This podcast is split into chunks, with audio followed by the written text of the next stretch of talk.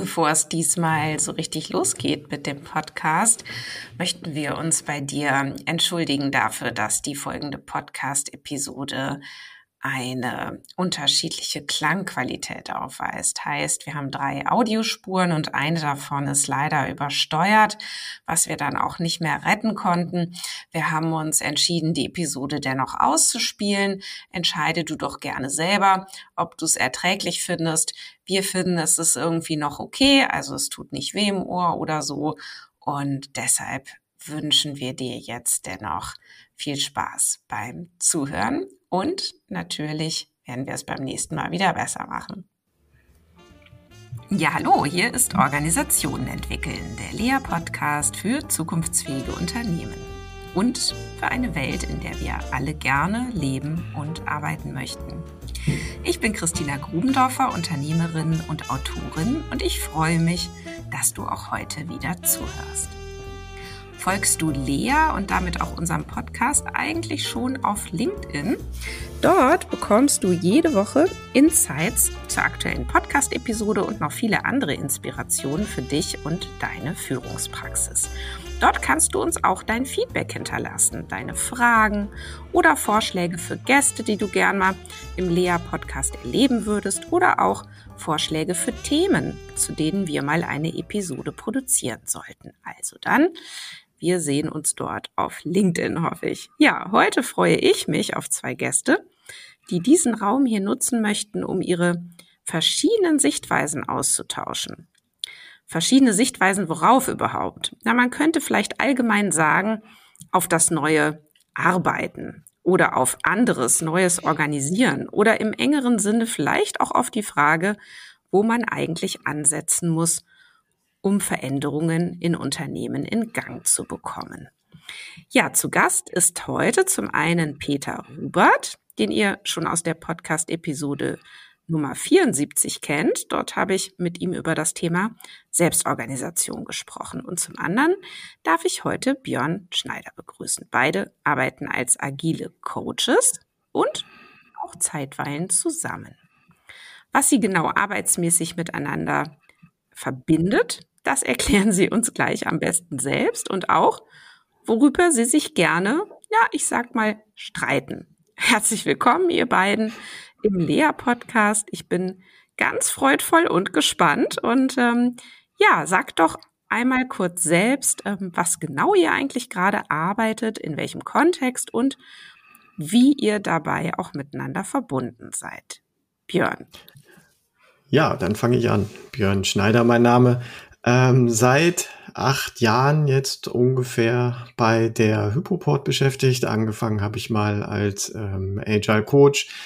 Dann habe ich sowas, was viele Firmen derzeit und in letzter Zeit machen, mit aufgebaut, nämlich einen People and Organization Bereich.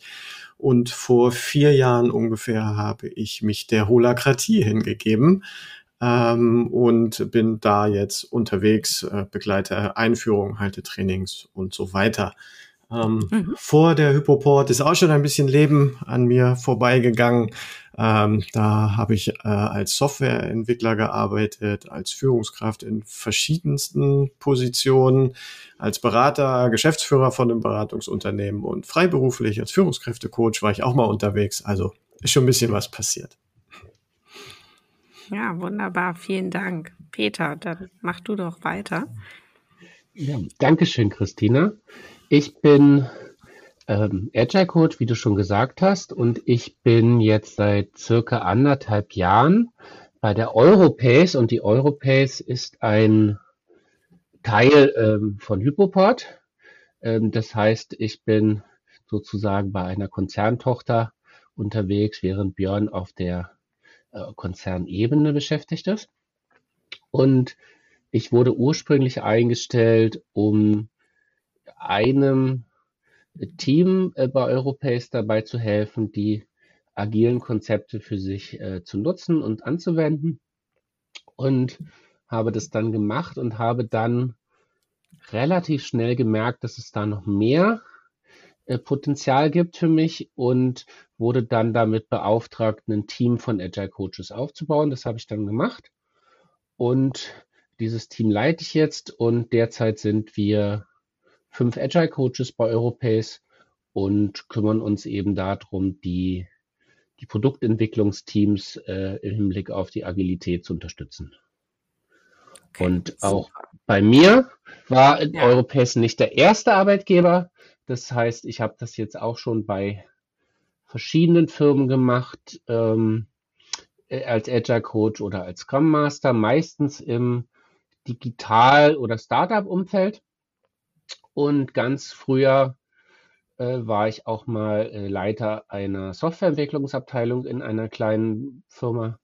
Und ganz, ganz früher habe ich mal in der Bank angefangen und mir da mal angeguckt, wie traditionelle Unternehmen funktionieren, auch wenn ich damals noch nicht wusste, dass es auch was anderes geben könnte. Okay, super. Ja, und jetzt habt ihr euch ja ähm, irgendwie schon mal ein paar Mal getroffen anscheinend und auch unterhalten über gemeinsame Themen. Und das wollen wir jetzt natürlich erstmal wissen. Und ähm, worum ging es euch denn da, wenn ihr euch da so unterhaltet? Äh, Peter, erzähl doch mal. Denn ähm, das darf ich ja ruhig auch ähm, hier nochmal sagen. Ähm, das war ja auch so die Idee zu sagen, diese Gespräche, die ihr da so führt und wo ihr den Eindruck habt, dass ihr irgendwie auch unterschiedlich so drauf schaut, die holen wir jetzt hier heute mal so in diesen Podcast und ihr könnt euch natürlich einfach auch miteinander unterhalten. Ich gucke dann noch mal, wofür es mich dann noch braucht. mhm. Aber ähm, genau, so erstmal so von der Idee her, äh, worüber sprecht ihr denn dann da so typischerweise? Peter. Ja, danke, Christina. Ähm, also ich fange mal vielleicht mit meinem Interviewprozess an. Ähm, da habe ich dann irgendwann nämlich gesagt, ich äh, fange ähm, nicht wegen der Holokratie an, sondern trotz der Holokratie. Und ähm, wenn dann halt äh, jemand wie Björn ähm, äh, für die Holokratie zuständig ist und uns dabei unterstützt, die ähm, die anzuwenden oder zu entwickeln, dann ergeben sich dann natürlich ähm, äh, automatisch Gespräche. Und ich habe jetzt in der Zeit eben festgestellt, dass ich für mich einen Unterschied mache zwischen Agilität und insbesondere agiler Produktentwicklung und dem, dem Konzept der Selbstorganisation, wie das von der Holokratie äh, umgesetzt wird. Und äh, ich würde sagen, dass sich da unsere Gespräche drum drehen ähm, wie so die Zusammenhänge sind und äh, was ein guter Weg ist, um ein Unternehmen weiterzuentwickeln und erfolgreich zu machen. Ja. Ja, äh, Björn, jetzt haben wir hier in unserem Podcast ja vor allen Dingen auch so eine, ich nenne es mal Buzzword-Regel.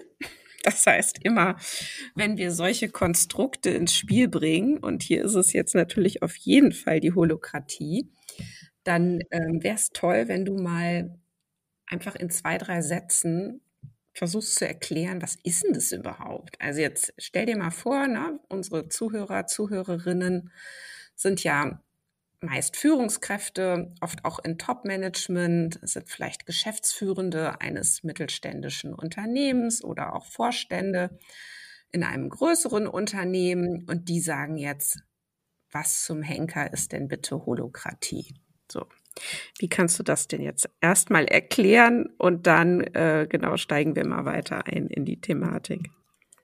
Ja, gerne. Ähm, unser umfängliches Training dauert fünf Tage. Die versuche ich jetzt also mal in zwei, in zwei Minuten irgendwie jetzt fünf zu packen. Tage in zwei Sätzen. Und bitte. genau. Nichts einfacher als das.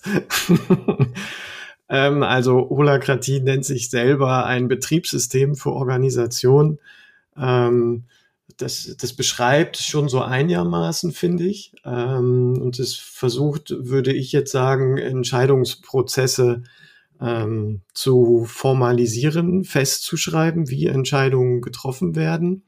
Ähm, und das natürlich jetzt nur auf der Metaebene und nicht konkret. Äh, Klaus spricht mit Beate darüber und darüber, ähm, sondern eher auf der Metaebene.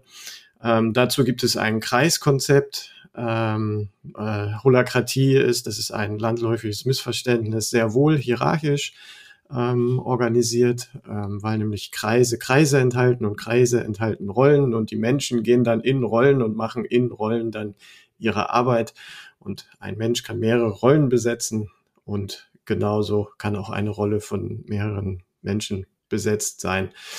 Die Struktur, also welche Kreise und Rollen es gibt, bestimmen dabei diejenigen, die auch die Arbeit in den Rollen und Kreisen ausführen. Das ist was äh, durchaus relativ Neues, weil das sonst immer irgendwie Chefsache war. Ähm, genau, und damit haben wir eigentlich die beiden Bereiche abgedeckt, nämlich einmal einen operativen Bereich, für den es Regelungen gibt, also wie kommunizieren die einzelnen Menschen, während sie ihre Arbeit vollrichten, miteinander, in, äh, in welchen Strukturen machen sie das und der andere Bereich ist, die Strukturen auch selber zu definieren. Und ähm, letztendlich ähm, wer also schon mal so Wörter wie Soziokratie, Living Organizations und ich kenne sie nicht alle, die es gibt, äh, gehört hat, das ist halt jetzt auch sowas. Es ist nur halt irgendwie hier und da ein bisschen anders. Ähm, aber ich ganz persönlich ähm, finde halt jetzt das gerade am besten und äh, kann aber äh, die ganzen anderen Modelle, die es gibt, die verfolgen genau das gleiche Ziel und alle haben, finde ich, irgendwo Vor- und Nachteile. Und äh, das Schönste ist, wenn wir uns da, wenn wir uns da keine Glaubenskriege äh, liefern, sondern uns da eher zusammen ruckeln und gucken, was fu funktioniert denn einfach auch am besten. Ja, ja. Und wenn du sagst, die verfolgen alle das gleiche Ziel, welches ist denn das? Ja, ich würde sagen, nächstes Buzzword Selbstorganisation. Was auch immer das genau heißt. Also als ich damit mal angefangen habe, vor fünf bis zehn Jahren, da dachte ich noch, dass ich das ganz genau wüsste, was das denn jetzt heißen würde, selbst organisiert zu arbeiten. Inzwischen bin ich mir da nicht mehr so sicher. Ähm, ich finde allerdings die, die Definition, die ich jetzt das erste Mal von Nils Pfleging gehört habe, nämlich, dass die Entscheidungen dort getroffen werden, wo auch die Handlung passiert, also da, wo auch gearbeitet wird ähm, die finde ich dafür äh, eigentlich am besten. Also Selbstorganisation mhm. in einem Satz erklärt, finde ich immer entscheidend, wo gehandelt wird. Das mag ich mhm. am liebsten. Mhm. Ja, mit ja, mit ja einer bestimmten Idee dahinter, nämlich dass dann was genau besser wird. Genau, äh, ja genau, das machen wir natürlich am besten nicht zum Selbstzweck, ähm, sondern in der komplexen VUCA und auch dafür gibt's wieder 50 Millionen verschiedene Begriffe, also in der sich verändernden Arbeitswelt, in der wir uns befinden, in der sich schnell verändernden Umwelt, äh, schneller bessere Entscheidungen treffen zu können. Das mhm. ist der Sinn dahinter. Naja, und äh, bessere Entscheidungen dienen letztendlich dazu, dass äh, Organisationen in ihrem Markt bestehen und da sogar ziemlich gut drin sind. So, also mhm. ähm, wir, wir machen das hier aus äh, wirtschaftlichen Gesichtspunkten, damit Organisationen überleben. Ja, okay, super. Ja, vielleicht ist das ja dann auch tatsächlich jetzt gerade mal so die Brücke zu deiner Einleitung, Peter, ne? dass du gesagt hast, ähm, du siehst äh, schon einen Unterschied bei diesem Verständnis, was ist denn überhaupt ähm, Selbstorganisation? Also wenn ich dich jetzt richtig äh, verstanden habe, dann hast du eben gesagt, ähm, du würdest einen Unterschied aufmachen zwischen ähm, der Arbeitsweise der Agilität, besonders in der Produktentwicklung und eben dem Thema Selbstorganisation. Ähm, dann spanne doch diesen Gedanken mal ein Stückchen weiter auf und dann können wir ja vielleicht auch gucken, äh, Björn, was glaubst du denn eigentlich, wo so aus deiner Sicht dann eigentlich eure Differenz am größten ist? Ähm, ja, aber erstmal du, Peter, wenn du sagst, da ist ein Unterschied für dich, ähm, welcher und wieso ist der überhaupt relevant? Mhm, gerne. Ähm, äh, die Definition von Nils Pflegel, die Björn jetzt ähm, erwähnt hat, da habe ich jetzt gar nichts dran auszusetzen. Ähm, wobei ich nochmal eine andere mit reinbringen möchte. Und das ist für mich, ist Selbstorganisation etwas, was passiert, wenn mehrere Menschen zusammenkommen in einer Organisation, um gemeinsam ähm, äh, etwas zu erreichen, zusammenzuarbeiten. Und äh, deswegen ist es nichts, was ich jetzt irgendwie erfinden muss oder aufbauen muss. Der Unterschied zu ähm, sagen wir mal, früheren oder traditionellen Verständnissen ist, dass ich das akzeptiere, dass es stattfindet und das aktiv gestalte. Weil die Selbstorganisation ist für mich erstmal nur etwas, was da ist, das ist weder positiv noch negativ. Und ähm, für mich ist dann so die Idee der, es gerichteten Selbstorganisation, die mich dabei unterstützt, den äh, Zweck meiner Organisation erfolgreich zu betreiben. Da ist vielleicht ein Unterschied in der Definition ähm, zwischen uns beiden. Und was ich jetzt ähm, Weg über verschiedene Unternehmen kennengelernt habe, das ist jetzt das aktuelle Umfeld das erste, wo man das bewusst gestaltet. Und ich habe aber andere Unternehmen erlebt, die in der, in der praktischen Anwendung von Agilität, in dem, in dem selbstorganisierten Entwickeln von Produkten sehr gut waren, sehr erfolgreich waren, ohne dass sie Aufwand betrieben haben, jetzt Selbstorganisation einzuführen. Und das hat mich ziemlich, das macht mich ziemlich nachdenklich, ähm, weil sowas wie Holokratie aus meinem Erleben ziemlich teuer ist. Das heißt, ich muss viel Aufwand betreiben, solch ein Framework einzuführen und am Leben zu halten. Mhm. Ähm, und das, das hat halt Opportunitätskosten, weil ich dann in dem Energie, die ich da rein investiere, was anderes nicht mache. Eben zum Beispiel Produkte zu entwickeln. Ja. Na, vielleicht, wenn ich da einmal kurz äh, so einen Einschub machen darf. Ähm, äh, wissen ja schon alle, dass ich äh, ganz gerne systemtheoretisch ähm, auf die Ding Dinge schaue. Und ähm, natürlich spielt hier der Begriff der Selbstorganisation auch immer eine wichtige Rolle. Und erstmal so in meiner Welt ähm, äh, spielt wiederum dabei eine, eine große Rolle dieses Konzept der, der äh, Autopoiesis, ne? also dieser, dieser Selbsterschaffung. Und äh, der wurde ja äh, vor allen Dingen geprägt durch diese beiden äh, chilenischen Biologen, also vor allen Dingen durch Umberto Maturana, aber eben auch Francisco Varela. Und da geht es ja erstmal darum äh, zu sagen, dass äh, lebende Systeme äh, sich sozusagen aus sich selbst heraus eine Struktur erschaffen. So, und man könnte sagen, das ist fast schon so, also ist so was Evolutionäres, also aus, aus Zufallseinflüssen heraus entsteht äh, selbst organisiert, also auch eben dann zufällig eine Struktur. So. Und äh, das ist ja erstmal etwas, Peter, äh, was ich glaube, was du auch meinst, wenn du sagst, naja, Selbstorganisation passiert doch sowieso ne, in Unternehmen, in Organisationen, wenn Menschen zusammenkommen, denn dann entsteht quasi wie so von selbst eine Struktur. So, und da guckst, guckst du auf, ein, auf einen bestimmten Aspekt. Und wenn ich dich dann höre, Björn, dann sagst du, ja, ähm, hier ist Selbstorganisation irgendwie nochmal anders aufgeladen, denn ähm, hier wird dieser Begriff verwendet für dann eigentlich ja schon eine sehr mh, hm, formalisierte Strukturgebung, nämlich ähm, die Antwort auf die Frage, wie können wir eigentlich besser und schneller äh, Entscheidungen treffen. Also man könnte ja fast sagen, genau das Gegenteil von Selbstorganisation in dem Sinne, äh, wie ich es gerade vorgestellt habe, nämlich ähm, ja gar nicht selbst organisiert, sondern äh, formalisiert, äh, einflussnehmend auf die Kommunikations- Prozesse, die dann eben zur Entscheidung führen. Ähm, oder Björn. genau, ich schare mit den Hufen.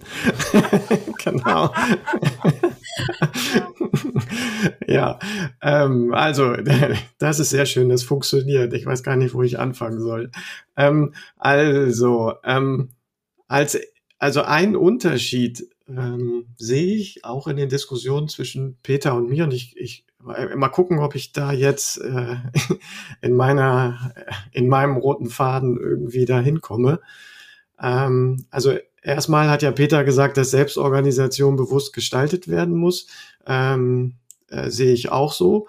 Ähm, und ich glaube, wir unterhalten uns dann über, nur über unterschiedliche Strategien. Ja, deswegen könnte es sein, dass wir so ungefähr das gleiche Ziel haben, aber unterschiedliche Strategien sehen. Und ich bilde mir sogar auch tatsächlich ein, die beiden Polaritäten, die diese Strategien darzustellen, äh, zu kennen, ähm, da ich nämlich ähm, von der anderen gekommen bin einst. Also als ich 2014 bei Brian Robertson das erste Holakratie-Seminar gemacht habe, habe ich, äh, das geht eine Woche und bis Mittwoch saß ich da und dachte mir, was soll der Scheiß? Also das kann doch, das kann doch jetzt bitte nicht ernst gemeint sein. Bis ich dann irgendwann äh, immer mehr und mehr und das hat durchaus auch äh, bis, bis heute, würde ich sagen, ich weiß nicht, nicht mal, ob der Prozess abgeschlossen ist, ähm, äh, für mich gemerkt habe, dass wenn ich Menschen äh, sich selber überlasse, dass dann sicherlich Selbstorganisation passiert, ähm, dass das aber noch viel teurer ist und ich bin jetzt mal provokativ, eigentlich sich automatisch mehr der Anarchie äh, annähert, als äh, dass es das tut, wenn ich jetzt die andere Polarität beleuchte. Und das ist die, die ich bei der Holakratie gesehen habe. Und die ist es, dass man den Menschen jetzt Regeln vorgibt, wie sie miteinander äh, arbeiten. Und diese Regeln, die sind, äh, das ist anmaßend hoch zehn, was ich jetzt sage, die sind besser als die Menschen so zusammenarbeiten würden, wenn man sie, wenn man diese Regeln ihnen nicht geben würde. Und deswegen finden das die Menschen auch richtig bescheuert, also viele zumindest, am Anfang sich an diese Regeln halten zu müssen. Was dann über die Jahre passiert, äh, ist, und also mein Erfahrungshorizont sind jetzt vier bis fünf Jahre, ist, dass es viele Menschen gibt, die sagen, ja Mensch, jetzt verstehe ich, warum diese Regeln da sind und ich möchte nicht mehr, dass die weggehen, weil die nämlich in mein, in mein alltägliches Handeln einfach übergegangen sind, weil ich verstanden habe, warum wir das so machen. Das sind ganz, ganz viele kleine, banale Sachen, die man dann merkt, dass die Menschen in holakratischen Organisationen sie auch in Meetings, in, in Konversationen untereinander äh, betreiben und anwenden, so Kommunikationsmuster, die sie aus der Holakratie gelernt haben und weil das gut funktioniert, sie übernehmen. Das macht dann häufig Schwierigkeiten, zum Beispiel im privaten Kontext, wenn man das auch versucht, dort zu machen und der Gegen, das Gegenüber, der Partner oder die Partnerin das jetzt nicht kann oder sich mit Kunden unterhält, die das auch nicht so machen. Aber dieses Problem hatten wir ja auch schon bei der Agilität. Ähm, und da ist, glaube ich, ähm, der Unterschied. Und auf eine Sache möchte ich noch eingehen. Holakratie ist sehr teuer in der Einführung und am Leben, das am Leben zu halten. Ja, da will ich überhaupt nichts dagegen sagen denn die äh, äh, Trainings, Workshops, äh, Einführungsbegleitung äh, zu machen für dieses wirklich, äh, kann ich nicht anders sagen, echt komplizierte Regelwerk, wo aber in jeder Regel ein, ein Sinn dahinter steckt, ein Prinzip dahinter steckt, von dem ich sage, ja, das brauchen wir, sonst, sonst wird das nichts. Das unterscheidet uns dieses Prinzip anzuwenden, unterscheidet uns danach davon, dass wir äh, nicht in der Anarchie landen und jeder macht, was er will. Ähm, äh, das ist teuer am Anfang. Und äh, ich hätte auch nie gedacht, dass das am Leben halten bis auf weiteres echt auch ein, echt auch ein Job ist. Ja. Aber also ich sehe mhm. die kleinen Ergebnisse, ähm, die mich äh, täglich davon überzeugen, das weiterzumachen. Also davon überzeugt zu sein. Mhm. Okay, ähm, ich muss jetzt so ein bisschen aufpassen, dass ich nicht zu ähm, äh, viel reinfrage in das, was ihr im Einzelnen so sagt, weil das ist echt so hochspannend. Ähm, ich würde jetzt tatsächlich erstmal dir, äh, Peter, nochmal das Wort geben ähm, wenn du das jetzt so hörst. Ne? Also jetzt habe ich ja einmal was daneben gesetzt, jetzt hat der Björn noch mal drauf reagiert. Ähm, äh, was, was triggert das jetzt bei dir wiederum, Peter? Mhm. Ähm, ich habe mir jetzt gerade noch mal kurz so als Gedanken aufgeschrieben, dass ich, was die Regeln der Holokratie angeht, eigentlich komplett bei Björn bin. Die sind wunderbar. Da ist eine richtige Schönheit drin und ich entdecke auch immer wieder neue Schätze ähm, äh, und Gelegenheiten mit den Instrumenten Herausforderungen im Alltag, zum Beispiel in meinem eigenen Führungsalltag, auch sehr elegant zu lösen. Ähm, Das heißt, dass das Framework als solches und die Regeln, die da drin sind, das ist auf jeden Fall ähm, nicht verkehrt ähm, und enthält ganz, ganz schöne Gedanken. Äh, ich würde sogar so weit gehen, dass ich da Björn zustimme und sage, die sind besser als die Menschen. Ähm, die, die, Schwierigkeit, die ich damit habe, ist, dass nur weil die Regeln schön sind, heißt es noch nicht, dass es in der Praxis so funktioniert.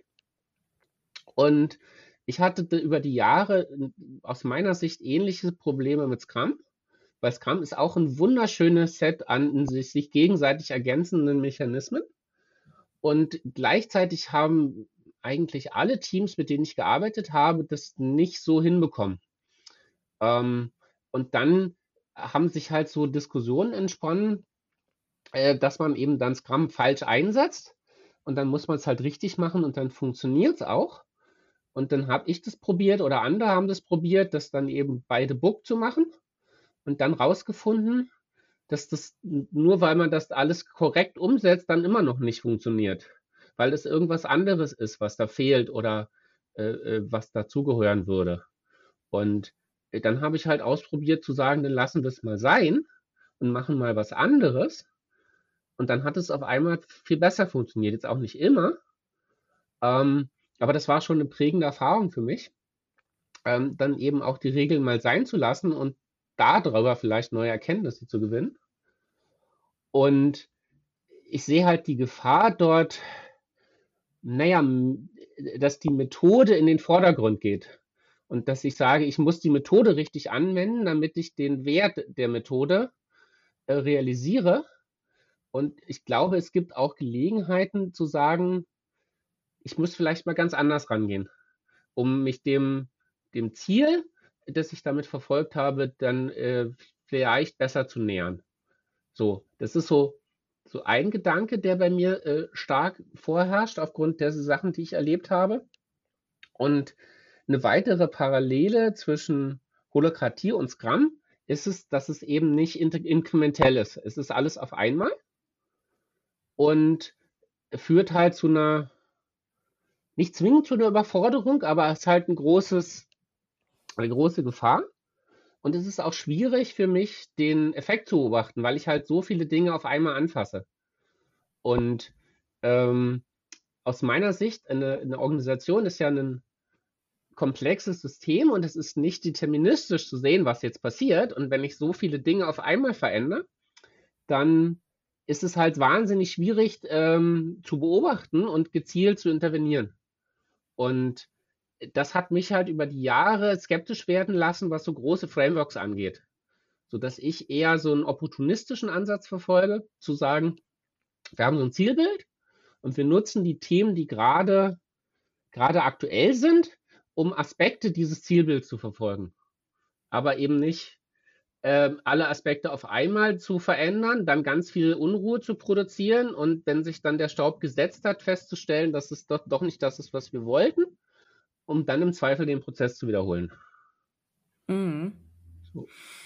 Na, also ja, wahnsinnig spannend, euch beiden zuzuhören. Und ich merke bei mir, ähm, kristallisiert sich so eine Frage raus, nämlich ähm, was erhält eigentlich eine Organisation oder ein Unternehmen im engeren Sinne am Leben?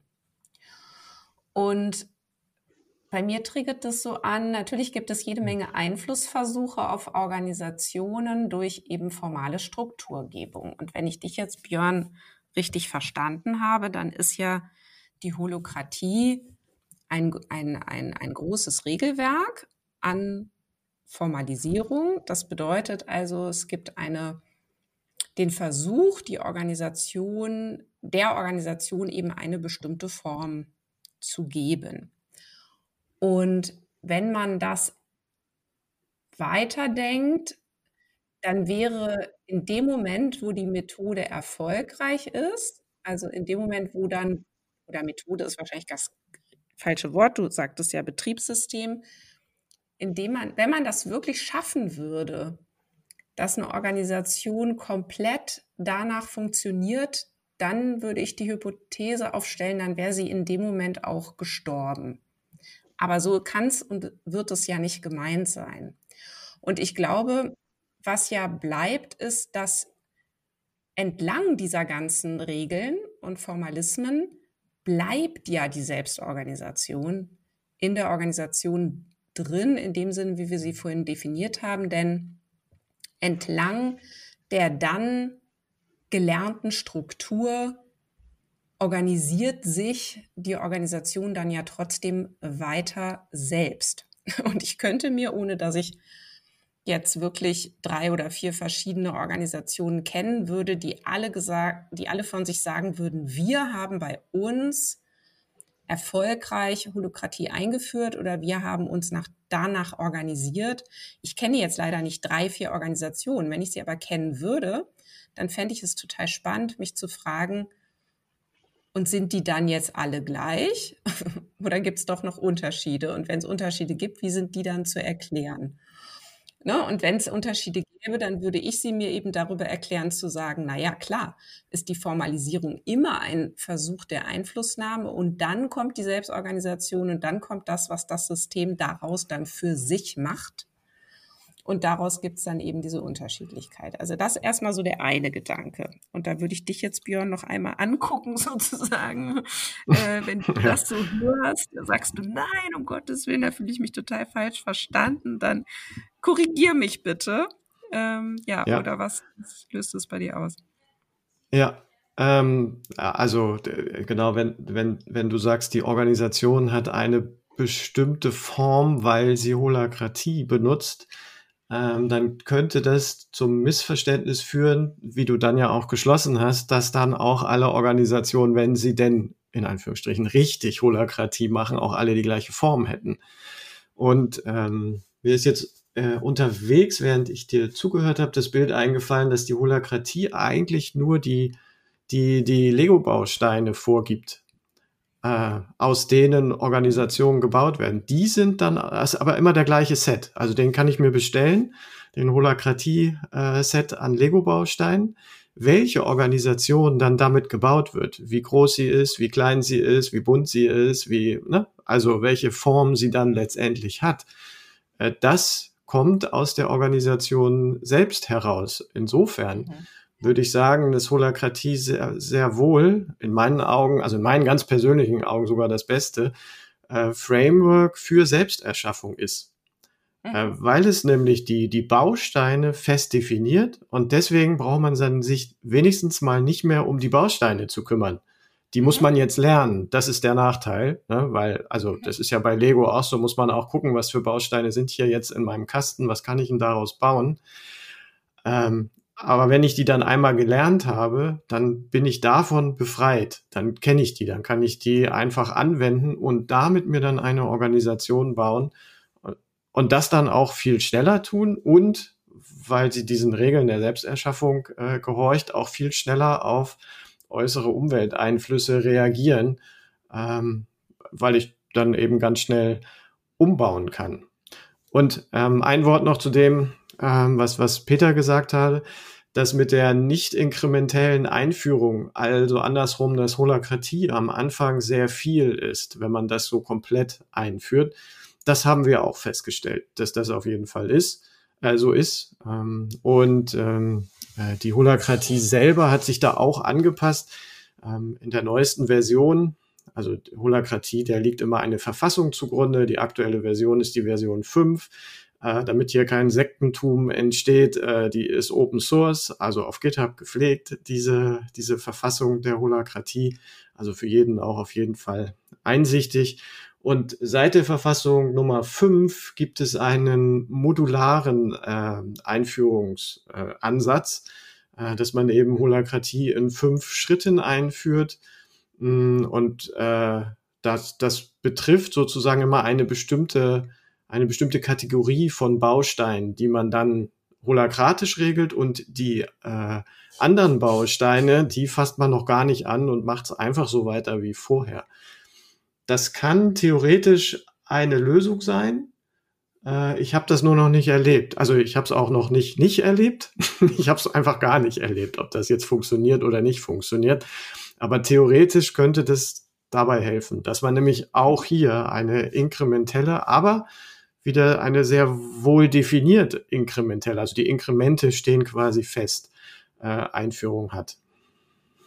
Ja, ja, und ähm, Peter, dann ähm, vielleicht zu deinem Punkt, ne? dass du sagst, also wenn ich dich richtig verstehe, dann sagst du ja, du findest, also du hast die Idee, so ein Framework mit so eben diesen Lego-Bausteinen, um das jetzt mal zu übernehmen, das ist eigentlich eher hinderlich oder das braucht es nicht, denn es geht darum, wirklich sehr situativ oder individuell zu gucken, wo steht jetzt gerade eigentlich diese Organisation und was will sie eigentlich erreichen oder was muss sie erreichen, um erfolgreich zu sein.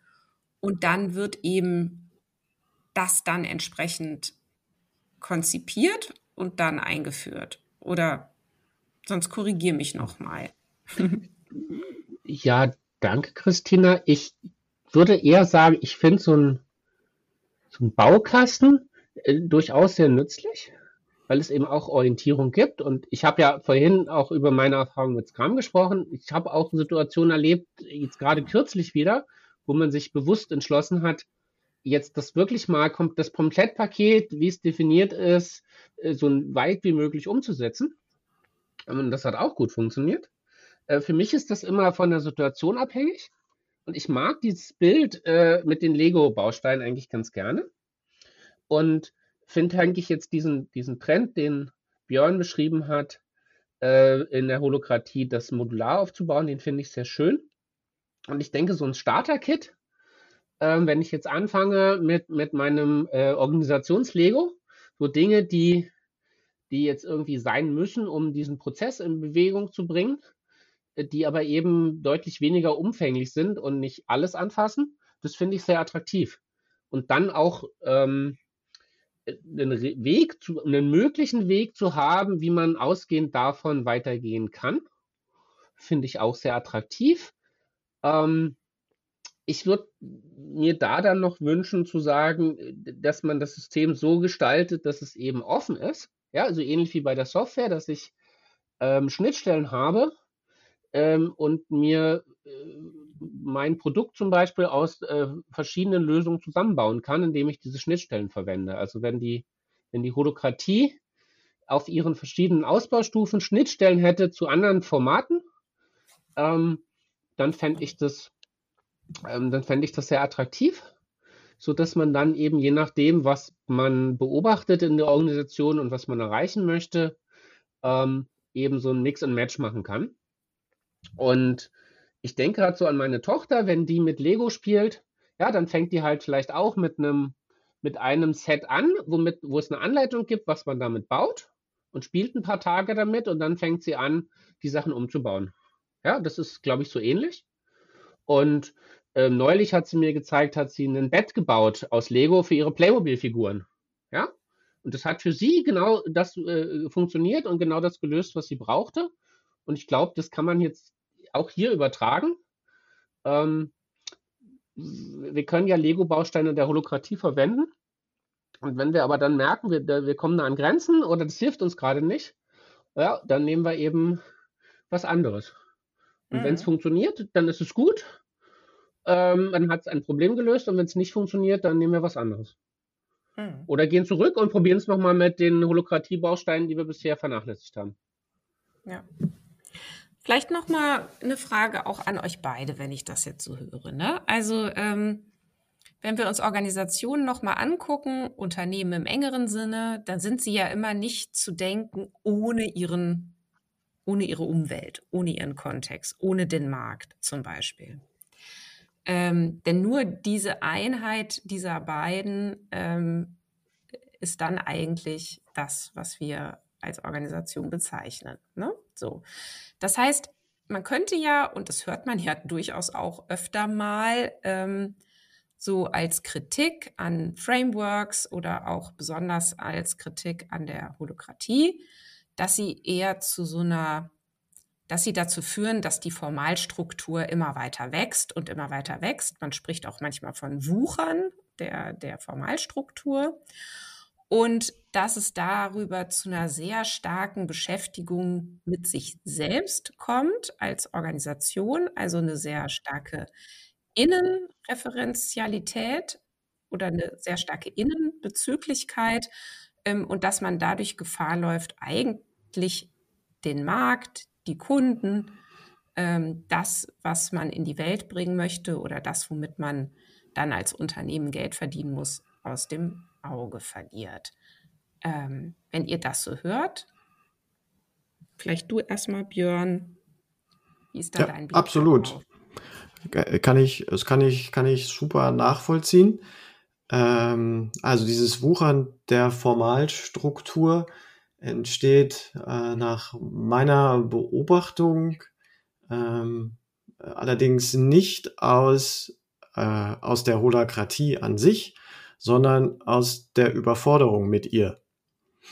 Also, äh, wenn wir das mal ganz, ich, ich mag es mal ganz, ganz praktisch machen, äh, wenn es also Leute gibt innerhalb der Holakratie, die, äh, die dann sagen, oh, äh, hier gibt's bestimmt, hier ist eine bestimmte Arbeit zu tun und äh, das steht nicht in meiner Rolle, dass ich das tue. Und äh, deshalb die Arbeit, die aber getan werden muss, die auch irgendwo in diese Nähe der Rolle, also in den Kreis dann wahrscheinlich reinpasst. Aber bei keinem steht jetzt in seiner Rolle, dass er das zu tun hat.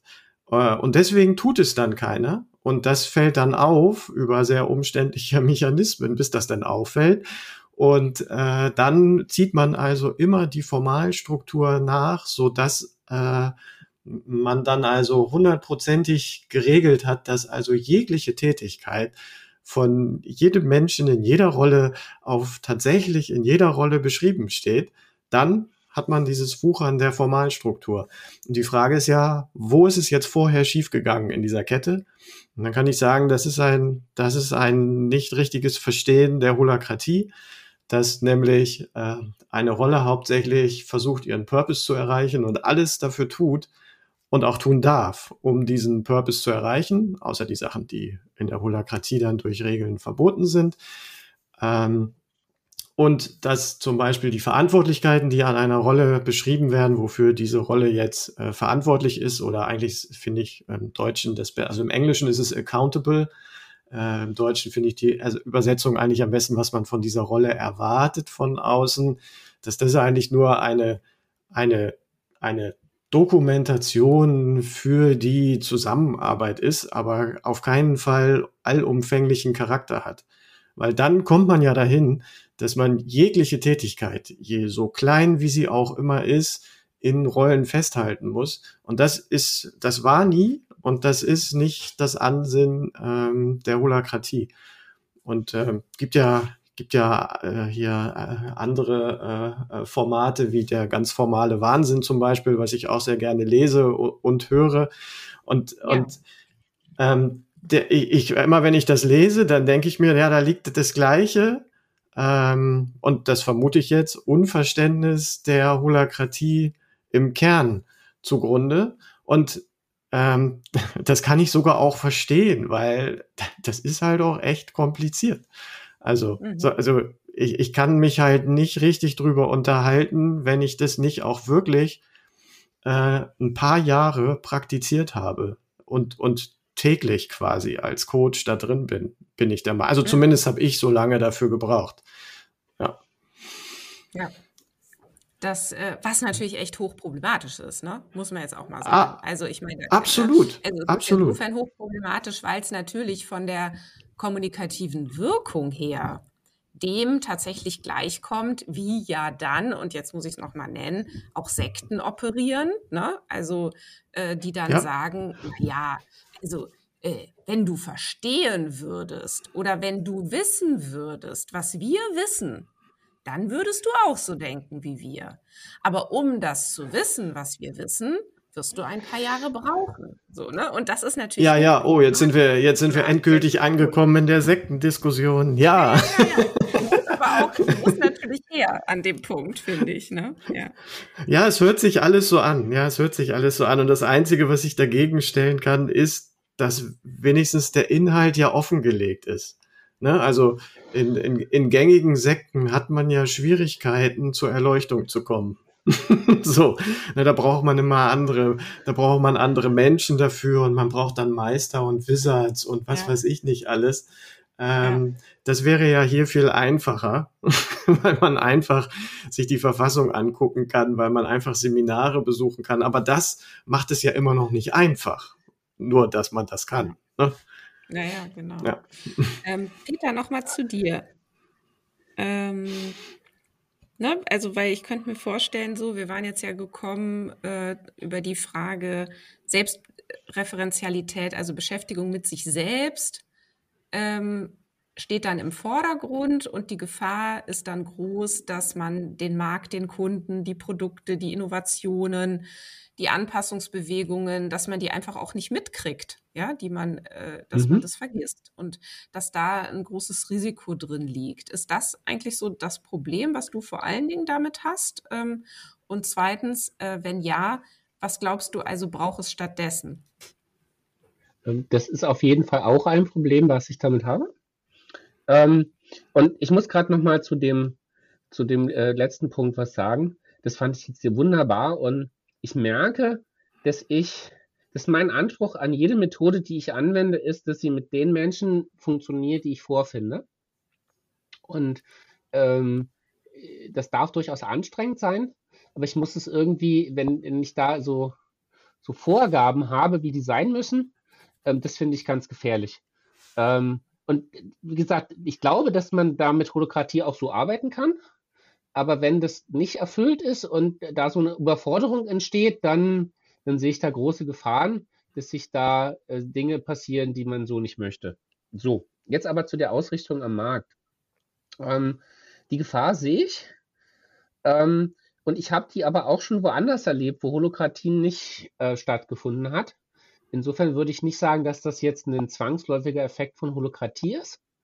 Ähm, vielleicht aber eine, eine Gefahr eines ähm, nicht hinreichend reifen Verständnisses von Selbstorganisation oder von nicht funktionierenden Rahmenbedingungen. Ähm, dass ich also ähm, erlebt habe, auch selber in eigenen Teams, dass eben Selbstorganisation so verstanden wird, dass man das, was man tut, an den eigenen Interessen ausrichtet. Und dass das dann irgendwie automatisch im Interesse des Unternehmens ist. Und ähm, ich habe über die Zeit gelernt, dass eben das für jedes Team äh, wichtig ist, zu wissen, wozu sind sie da und wer braucht was von ihnen. Und dass es halt gefährlich ist, seinen eigenen Purpose äh, ohne Kontakt äh, mit dem Außen zu definieren. Und das kann halt einerseits, wenn man als internes Team arbeitet, eben die, die internen Kunden sein oder das kann halt die externen Kunden sein, aber diese Verbindung muss immer hergestellt werden. Und ähm, Björn hatte das erwähnt, dass halt dieser Purpose ja auch einen, einer der zentralen Bausteine von Holokratie ist. Und ich finde das in der Tat einen, sehr schön und ich arbeite da sehr gerne mit. Eben diese äh, über diesen, äh, diesen Purpose, den man ja äh, formulieren muss, auch diese Diskussion zu führen. Und dabei dann aber auch darauf zu achten, dass man nicht als Team oder als Rolle selber äh, sagt, was man denkt, was das ist, sondern dass man das immer im Kontakt ähm, mit, mit externen äh, macht. Äh, wobei das natürlich unterschiedlich ist, ob ich jetzt interne Stakeholder habe, die kann ich eben anders fragen, ähm, oder ob ich äh, am Markt aktiv bin ähm, und mit, mit Kunden im engeren Sinne zu tun habe. Ähm, mhm. Und ein Instrument, was ich da gerade sehr schön finde, ist das eben in, in Metriken auszudrücken und zu sagen, wenn wir, wenn wir unseren Purpose oder wenn wir richtig verstanden haben, wozu wir da sind, welches Problem wir lösen sollen, woran merken wir denn das? Ähm, und das zu quantifizieren und darauf, darauf auch zu schauen. Ähm, ich glaube, das ist ein, für mich aktuell ein, ein vielversprechender Weg, ähm, diese Verbindung äh, zum Externen herzustellen. Und es lässt sich ganz wunderbar mit den Instrumenten von Holokratie auch vereinbaren. Man muss es halt nur auch tun. Jetzt ähm, findest du mich auch nochmal nachdenklich ähm, aufgrund eines Satzes, den du gerade ganz am Anfang sagtest. Ähm, und wenn ich hier schon ähm, bei Björn das Sektenthema aufbringe, dann muss ich bei dir jetzt unbedingt ja auch noch was finden, was ich noch mal kritisiere. nein, Quatsch. Ähm, nein, aber mir ist tatsächlich das Wort Reife gerade aufgefallen. Ne? Du hast gesagt, ja, da ist dann kein reifes Verständnis von Selbstorganisation. Und dann dachte ich so, ja, genau. Und dann sind wir jetzt genau hier in unserem Podcast dort angekommen, wo ich im Moment ganz stark das Problem erlebe, dass sich alle gegenseitig irgendwie abwerten. Ja, und sagen, na, du hast es ja noch gar nicht verstanden oder du bist da ja noch gar nicht reif oder du, ne, und dann sind wir natürlich auch in einem Sprung beim richtigen Mindset, was es braucht und, und, und. Und ich halte das echt für echt schwierig so, weil ich glaube, dass es einfach Bausteine, äh, dass es Steine in den Weg legt, ne? wo es eigentlich Bausteine bräuchte, um aufeinander aufzubauen. So. Und weil, weil also ich begründe es auch nochmal, ne? weil Reife ist ja jemandes, ne? also man könnte sagen, körperliche Reife, geistige, sittliche, moralische, menschliche, was auch immer, seelische Reife aber das ist ja gar nicht gemeint. Oder vielleicht ist es auch doch gemeint. Ich weiß es manchmal gar nicht. Dann sind wir auch schon nah dran an so Spiritualität und an, ne, wie gut bin ich denn in Verbindung mit, ähm, mit höheren Dingen. Äh, da, da fällt einem natürlich gleich auch Spiral Dynamics ein. Da sind wir bei Lalou ne, mit seinem Reinventing Organizations. Da ist ja auch ganz viel drin an Bewertung von Menschen, die dann eben eine bestimmte Reife irgendwie nicht erreicht haben und aus dem Grund schon mal gar nicht mitreden können. So. Und ich glaube, wir müssen alle gut gucken, wie kommen wir jetzt hier eigentlich wirklich zusammen, ohne dass wir uns gegenseitig Sektiererei und Unreife vorwerfen. Das beschäftigt mich irgendwie bei der ganzen Debatte. Nicht nur zwischen euch jetzt, ne, sondern generell ja. Äh, rund um dieses ganze äh. Thema New Work, ja. agil und, und, und. Ne? Was ist denn da Bin los? Ich voll bei dir, Christina. Ja, ich, äh, genau, ich, ich, ich äh, möchte auch unbedingt was sagen. Äh, Sag denn, doch beide noch mal was dazu. Dann ja. sagen wir doch noch mal was. also, ähm, äh, das, das mit der Reife fand ich auch mal super interessant und äh, habe das für mich so erarbeitet und auch Ausbildung bei äh, Susanne Koch-Reuter und Thomas Binder. Das waren so meine, ich würde sagen, Lehrmeister äh, äh, da gemacht mm, und äh, habe äh, für mich eigentlich rausgefunden, dass über diese Reifekarte zu reden, also dass das quasi gar nicht geht ohne, also wenn man nicht anmaßend sein will und ich mhm. möchte das nicht, dann kann man darüber, also dann kann ich mir gar kein Urteil bilden. Und gleichzeitig ähm, hat dieses Modell aber was. Also ich, ich, ich glaube, diese Reifegradmodelle, die, die stimmen. Ich, also ich glaube denen. Mm, und so ein bisschen der Weg einer, eines Versuches der Auflösung ist, dass ich nicht denke, dass ein Mensch einen Reifegrad hat, sondern jedes Verhalten äh, kann man dann in so einem Modell von Reifegraden zuordnen. Das heißt also, wenn, wenn du über Sekten redest und ich sitze hier und kriege schweißnasse Hände und rege, rede, äh, rege mich darüber auf, dann handle ich, da muss ich aufpassen, dass ich nicht aus einem äh, früheren Reifegrad handle, als wenn ich jetzt gerade hier sitze und über Reifegrade rede. Ähm, das heißt, das ändert sich sehr schnell und was dann diese Modelle machen durch Abfragen, sie bilden dann so ein Gravitationszentrum. Also da, wo ein Mensch, also so ein Bereich, in dem ein Mensch eben agiert. Und das heißt nicht, dass ein Mensch dann nicht, wenn, weiß ich nicht, äh, eine Liebste aus dem Familienkreis stirbt, äh, es auf Reife gerade gehen kann, die sehr grundsätzlich sind und äh, einen in, in sehr schwere Krisen bringen. Oder auch anders in solchen Diskussionen hier äh, wir sehr abstrakte Konstrukte bewegen, die äh, die Hörer und Hörerinnen dazu verleiten lassen könnten, dass wir ach so reif sind. Also ähm, ja, also das ist, ja. ich finde es super spannend, ja. dieses Thema tatsächlich. Ja. Vielleicht, ich lasse das erstmal so stehen, ich könnte immer weiterreden. Ja, wir müssen tatsächlich ja auch leider schon zum Ende kommen, um nicht zu sagen, wir haben schon gnadenlos überzogen unsere normale Sendezeit. Aber genau, Peter, ähm, es wäre natürlich jetzt ja. nur fair, dass du dazu dich auch noch einmal mhm. äußern kannst. Also ich finde das total schön, dass du das nochmal angesprochen hast, ähm, weil ich diese Bedenken und diese Bauchschmerzen komplett teile. Und gleichzeitig, und das merkt man ja gerade, ist es finde ich es schwierig, diesen Begriff der Reife im Gespräch nicht zu verwenden, auch wenn ich das eigentlich nicht möchte. Und eben schon gar nicht, indem ich irgendjemand anders eine Reife zuschreibe. Und ich glaube, es geht so ein bisschen in die Richtung von dem, wie ich Björn verstanden habe, zu sagen, dass es total hilfreich ist, sich darüber zu unterhalten, welche Verhaltensweisen betrachten wir denn jetzt als förderlich für das, was wir vorhaben und welche eben auch nicht. Und und dann aber auch aufpassen, dass wir daraus jetzt irgendwie keine Zuschreibung oder Anmaßung entwickeln, wie das bei jemandem jetzt die, die Persönlichkeit aussieht. Ja, dass man da im Hintergrund Konzepte hat zu Persönlichkeitsentwicklung, das finde ich total hilfreich. Ähm, dass wir uns aber eben über konkrete Sachverhalte unterhalten. Und um jetzt mal auf den Punkt zurückzukommen, wo ich den Begriff verwendet habe mit der Reife, äh, da wäre das ja durchaus möglich gewesen zu sagen, ähm, wo ist denn der Bezug von dem, was du jetzt hier als deine Aufgabe betrachtest, zu dem Erfolg äh, von uns als Team oder von der Organisation? Und dann kann man, glaube ich, das Gespräch führen, äh, ohne dass man auf so reife Konzepte zurückgreifen muss oder irgendjemand mangelnde Reife unterstellen muss. Hm. Ja, ihr beiden, ich ähm, kriege so ein Gefühl von, eigentlich braucht es noch eine Fortsetzung.